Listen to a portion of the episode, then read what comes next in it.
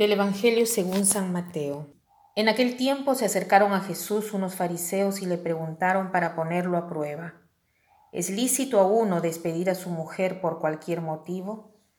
Él les respondió, ¿no habéis leído que el Creador en el principio los creó hombre y mujer y dijo, por eso abandonará el hombre a su padre y a su madre y se unirá a su mujer y serán los dos una sola carne, de modo que ya no son dos, sino una sola carne. Pues lo que Dios ha unido, que no lo separe el hombre. Ellos insistieron. ¿Y por qué mandó Moisés darle acta de repudio y divorciarse? Él les contestó, por lo tercos que sois, os permitió Moisés divorciaros de vuestras mujeres, pero al principio no era así.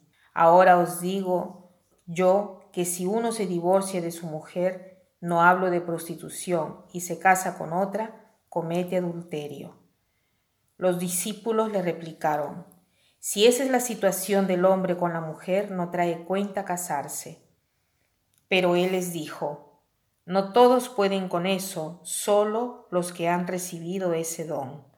Hay eunucos que salieron así del vientre de su madre, a otros los hicieron los hombres, y hay quienes se hacen eunucos por el reino de los cielos. El que pueda con esto, que lo haga. Hoy Jesús da una enseñanza muy clara. Jesús está contra todo tipo de divorcio, contra todo tipo de ruptura, cada tipo de división de la familia.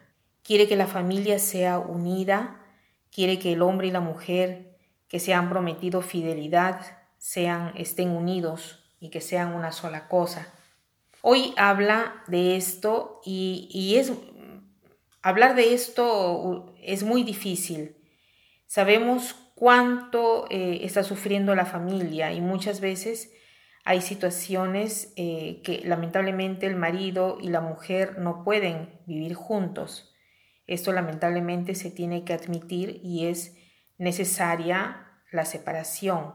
Pero la separación no es lo mismo que el divorcio. El divorcio es empezar una nueva relación al lado eh, de la persona que ha elegido. En cambio, la separación es legítima solo cuando las circunstancias no permiten a los esposos continuar viviendo juntos, ya sea por el bien común. Eh, por eso es lícita la separación, porque es diferente la separación al divorcio, porque en la separación yo continúo eh, siendo fiel a mi pareja, en tanto no inicio una nueva relación con otra persona.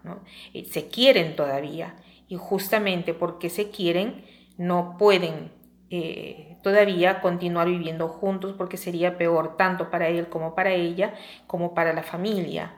Entonces la separación es legítima mientras el divorcio no pero no es deseable ni siquiera la separación. Debemos tratar en lo posible, porque a veces no es posible, ¿no? Eh, para lograr vivir juntos siempre bajo el mismo techo y eh, educando bien a los hijos.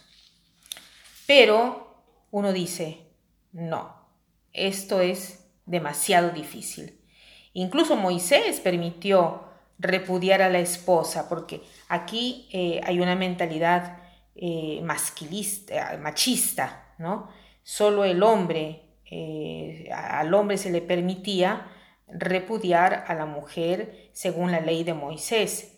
Pero Jesús retoma esta ley de Moisés y hace ver que el machismo no es admitido por Jesús. Él no avala esta ley y dice, por la dureza de sus corazones, Moisés permitió el divorcio, pero al inicio no fue así. Ahora os digo yo que si uno se divorcia de su mujer, no hablo de prostitución, y se casa con otra, comete adulterio. Entonces los discípulos inmediatamente dicen, entonces no conviene casarse. Y Jesús habla aquí de, eh, un don, ¿no? Y eh, les dice, no, eh, no todos logran entender esto. O sea, Jesús alude aquí a la posibilidad de renunciar al matrimonio para unirse a Dios, como hacen tantos consagrados. Pero aquí eh, la mayor parte de las personas eh, no lo entienden, no entienden la belleza de la consagración, porque desde el punto de vista humano, ¿no? Eh, se parece a una, a una muerte. ¿no? ¿Por qué? Porque se renuncia al matrimonio. Entonces, ¿qué cosa nos quiere decir este pasaje? Es muy claro que debemos ser fieles al pacto que hemos hecho con Dios. Y la fidelidad no quiere eh, decir vivir solo bajo el mismo techo, sino tratar de encontrar cada día un modo que podría ser el mismo, pero con algo variado, un modo para continuar amando a la persona que ha elegido. No es fácil, no es inmediato, no es simple, pero se puede hacer. Entonces el matrimonio se convierte, se convierte en una bella aventura. Si no, el matrimonio sería algo así como muy monótono o como dicen algunos, ¿no? la tumba del amor. ¿Por qué?